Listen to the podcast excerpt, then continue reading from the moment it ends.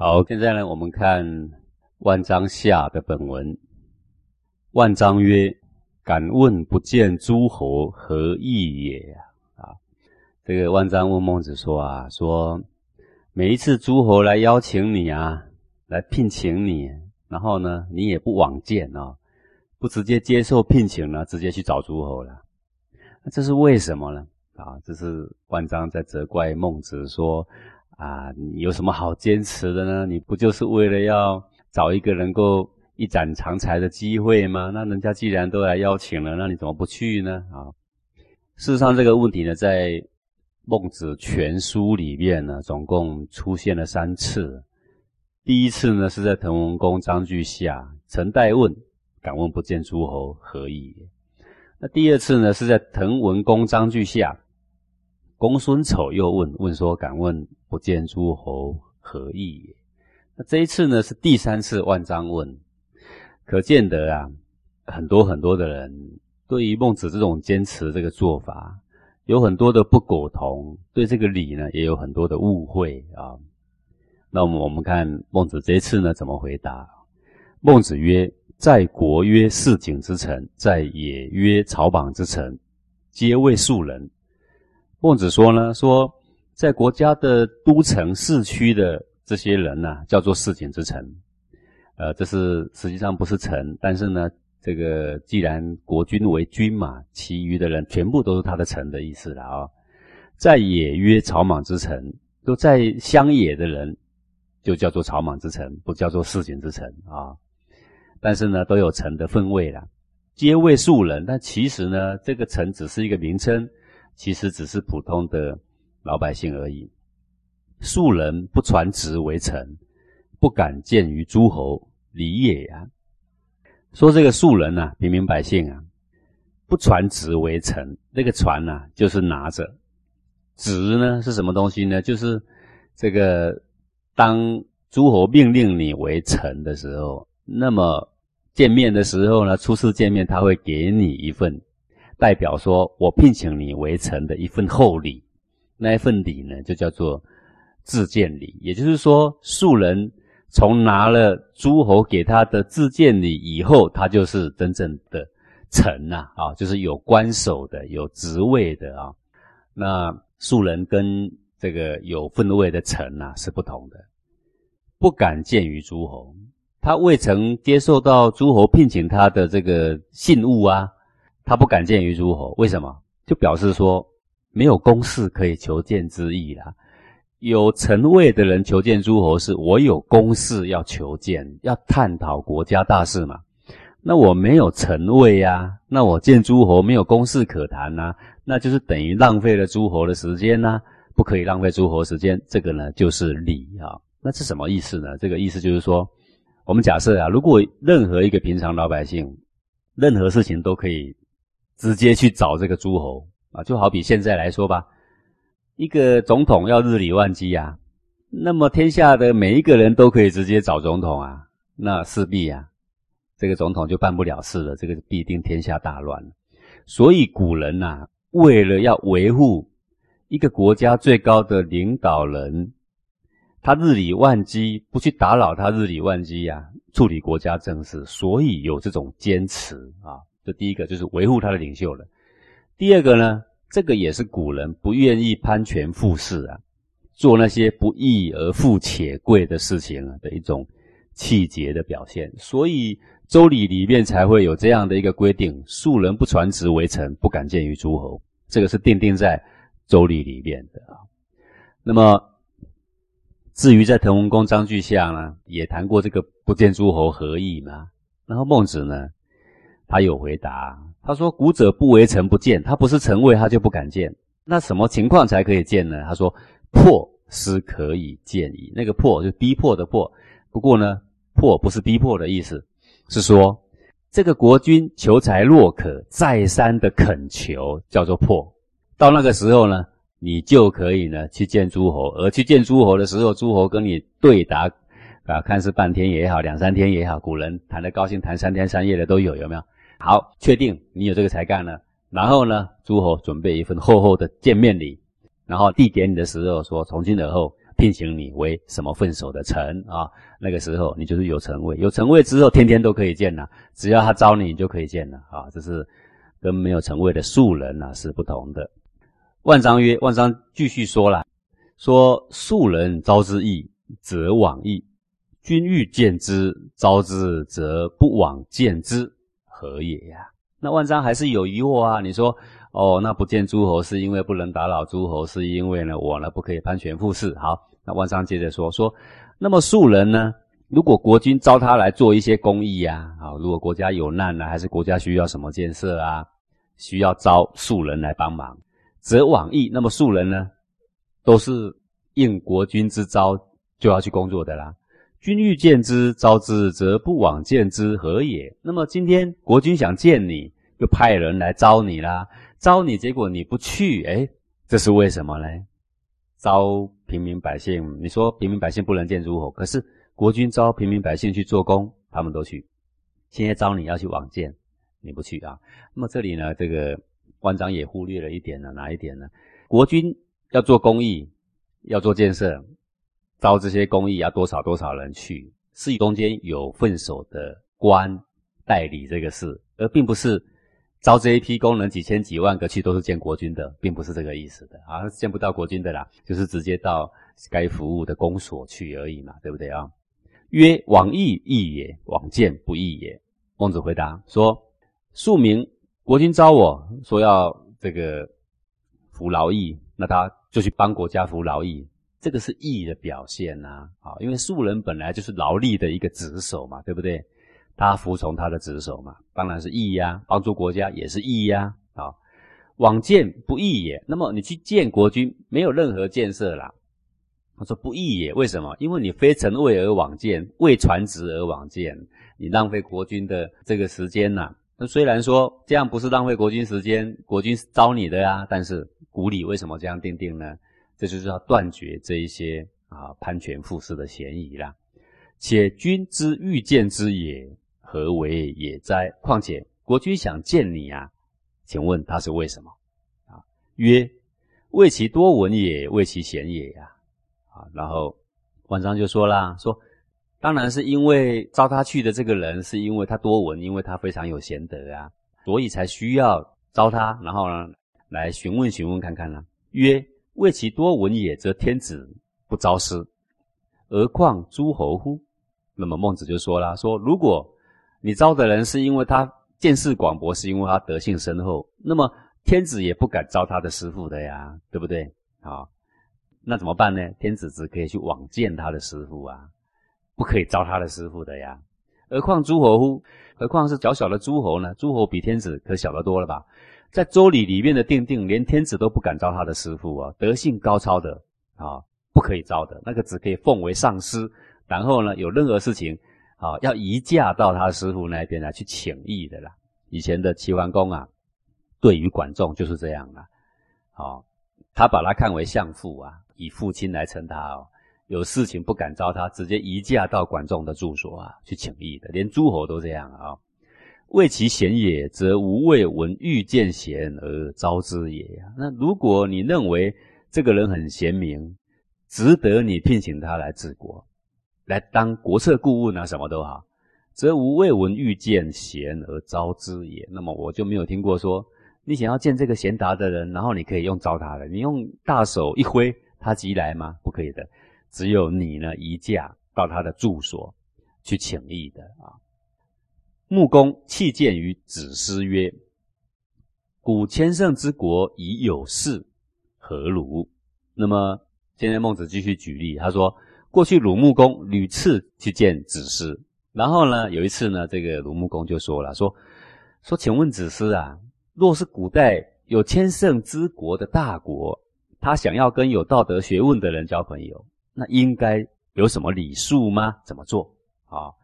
子思不悦曰：“古之人有言曰：‘视之云乎？’岂曰有之云乎？”那只是听到鲁穆公这样问，他就很不高兴了。他怎么不高兴呢？他就说啊，说古时候的人啊，只有说侍奉那个有德性的人、有道德学问的人，哪里可以说去跟他交朋友？哪里敢跟他交朋友？啊，这个真正有道德学问的人，只能去侍奉他了，请益他了啊。子思之不悦也，岂不曰一位则子君也，我臣也，何敢与君有也呀？那么子思为什么不高兴？这个就好像在说，以位置来说，那么子君也，就是说你是国君呐，我臣也，我是臣呐。那我是臣，你是君，我怎么敢跟你交朋友？以德则子是我者也，奚可以与我有啊？但是如果我们不要讲位置，我们以德性来说，如果你认为我德性高超，所以你想要来跟我请示治国的事，那么你应该要侍奉我的，哪里敢要求跟我做朋友啊？位跟德是不一样的，你有位，我有德啊，并不比你差呀。以位来说，我就要侍奉你；以德来说，那你就要侍奉我啊。千乘之君。求与之有而不可得也，何况可招与啊？一个有千乘的兵车的大国，一乘就是四辆马拉着一个车啊，叫做一乘啦。千乘就是等于四千匹的马啦啊。那么大的国家，古代这个战力这样是很雄厚的了哈。一个千乘的国君想要跟子思这样有道德学问的人交朋友，都还不可得啊。子思很生气呢，等于是直接拒绝了啊。而况可招与？那么你敢招他吗？没有你招的份，只有侍奉他。那么孟子呢？继续举例啊，他说：“昔齐景公田招渔人以经不至。”啊，这一段呢，在前面呢也稍有谈过。说过去呢，齐景公田猎呀，那么田猎就在这个猎场里面呢，招渔人以经，渔人就是管这个猎场的人呐。那么举起一个旌旗。因为很远嘛，喊也喊不到嘛，对不对？古代就是这样，很远的时候打信号啊，啊，就拿起一个大旗来挥啊。那招身份不同的人，旗子就不同。那么他就拿错了，他拿出一个旌旗，旌旗就是似有羽毛的一种旗呀，要招这个渔人，不治将杀之。结果那个渔人怎么招他都不来，哇！齐景公很生气啊，就要想要杀他，派人把他押过来，说我要杀你，为什么我叫你来，你敢不来啊？然后自恃不忘在国火，勇士不忘伤其源那个渔人就跟他讲说：“你拿的东西不是招我的，我岂敢来？那不是我的份手。好，我学古圣先贤的道理，都要适合我的份手的事情，我才敢往。你现在拿大夫的旌旗呀，我不敢往啊！哦，然后呢，就凭着呢，宁可被杀头，他也不敢往啊。自恃不忘在国火，勇士不忘伤其源。这句话是孔子在赞赏。”这个愚人所说的话，他说：“有志节的人，不忘他的气节，就算死在国祸，在所不惜；勇士不忘伤其源。有勇气的人，他呢尽忠职守，他赴汤蹈火，他呢不怕丧失他的头颅啊。”孔子惜取焉，取非其招不亡也呀。孔子为什么用这么美的话赞赏这个愚人呢？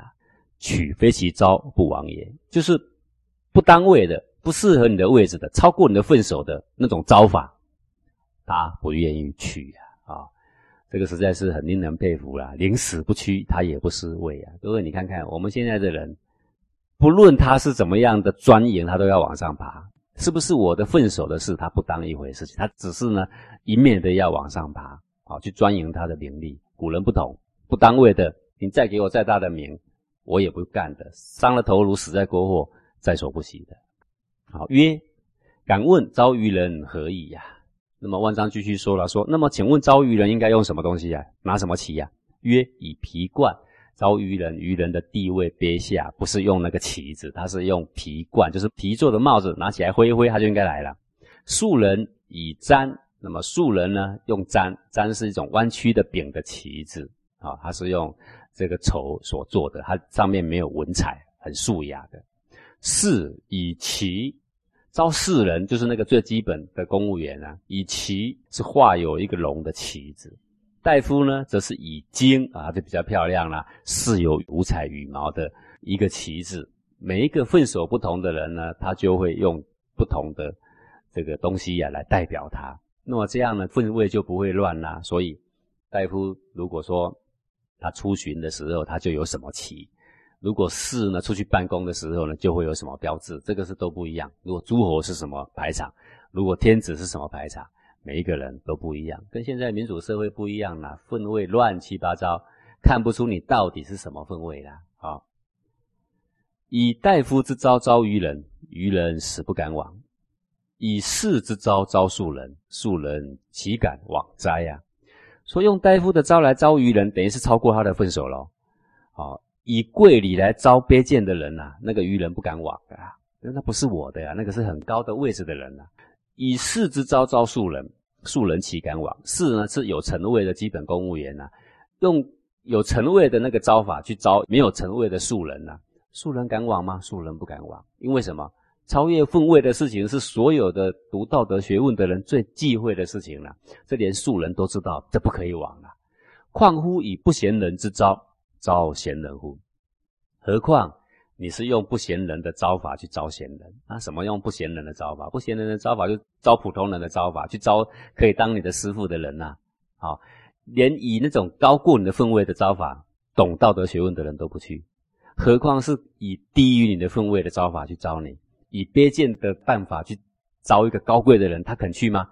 他死不肯去的啦！啊，孟子就是在讲说，要么你要我治国，你就来聘请；一回呢，我不去，正是我在行周礼的时候；二回呢，你再来，就是你在行周礼的时候，我还是不去；三回你再来，我是一个知书达理的人，破师可以见矣呀！啊，如果你有这么样的求财的渴望。我有那样的，呃，治国的抱负、救国救民的抱负，我哪有不去的道理呢？但是你高高在上，招一次就要我去，我不去呢，然后呢，你就有牢骚。那么这种情况呢，你高高在上，我要去呢，我丝毫没有办法一展长才，因为你并不愿意呢承认说你不善于治国，你想要找的是善于治国的人，你要把治国的权柄交给能够治国的人，这个国君可没有这样想。那这个时候。他一招你就去，叫做肉包子砸狗了，好，一点用处都没有了。遇见贤人而不以其道，犹豫其路而避之本也。说你想见贤人，那种可以当你师傅的人，可以帮你治国的人，不是贤人吗？是贤人啊。而你不用招贤人的办法，啊，一请二请再请，你以不当位的方式、不合理的方式去找他。周礼明明规定啊，我未传职的臣，我怎么敢去见诸侯呢？但是也明明有这样的规定啊，破师可以见矣啊，为什么你不把周礼行完呢？好，那么你用不是贤人的办法要招贤人，不以他的道，就好像呢想要入门，然后故意把门关上，是你故意把门关上，不是我不去呀。夫义路也，礼门也，为君子人由是路，出入是门也呀。说这个义呀，就像个路，义是什么东西？能够分别大小先后次序的，叫做义。能够有羞恶之心的，也叫做义啊。那么攀权附势，那岂不是很丢人吗？啊，一个圣贤岂不知道说这是羞耻的事吗？你叫我去攀权附势，我会去吗？我不会去的啦。好，礼就是施行仁义的规则啊，就是这个礼，就像一个门一样嘛。为君子人由是入，出入是门。所以君子呢，他秉持的就是这个礼义呀。好，那你偏偏不行礼义，不用礼义来招君子，你等于是故意呢，闭了他的门嘛。诗云：“周道如砥，其直如矢。君子所履，小人所视。”《诗经·小雅·大东篇》里面呢，有这么一段呢，说：“周道如砥呀，那个砥啊，就是砥砺石的砥，就是那个磨刀石啊。”说周朝的治道啊，这个周道本来是啊，在周朝王朝啊，在这个国都镐京啊，跟东都的洛邑之间啊。他们呢修建了一条非常特别宽广的平坦的大道，那个时候叫做周道。不过呢，这个时候是在隐喻了啊，周朝的治国办法，周朝所定定的礼乐治国的体制叫做周道。说这个周朝的这个治国办法、治国的体制，就好像磨刀石一样，那么样的平整，好像剑一样，那么样的笔直啊。君子所履，小人所事，是君子呢。就踏在这个周道上，君子奉行这个坦坦荡荡的周道，小人所事，让小人呢来效法啊。那么平民百姓就是小人呢，君子一定不能走小人的路啊。为什么？君子一定要走得坦坦荡荡？因为小人正在看着你啊，小人正在学习你啊。所以君子啊，尤其是要当师的人，就像孟子这样啊，他一定会死守善道。我正在行我的礼，你来招我可以的。第一次，好，他叫招还是叫请？如果他叫招，那第一次国君已经失礼了，圣人可一定不去的。他如果说他是派人来请，那么第一次他是不会去的，因为未传旨嘛，是不能见国君的。第二次说也是来请，要求恳切的啊游说，我们就知道说，嗯，他有一点心意了，他真的是希望认为自己不懂，他希望懂治国的人能帮他能够治天下。第三次再来还是这么恳切，我们就知道说，嗯，他真正是为百姓着想。那么我学了这么多的古圣先贤的治国道理呢，那我岂可把他带到棺材里呢？那这个时候呢，我就可以去见国君了啊，大概是这个意思了啊。万章接着说了，说孔子君命召，不侍驾而行，然则孔子非语呀。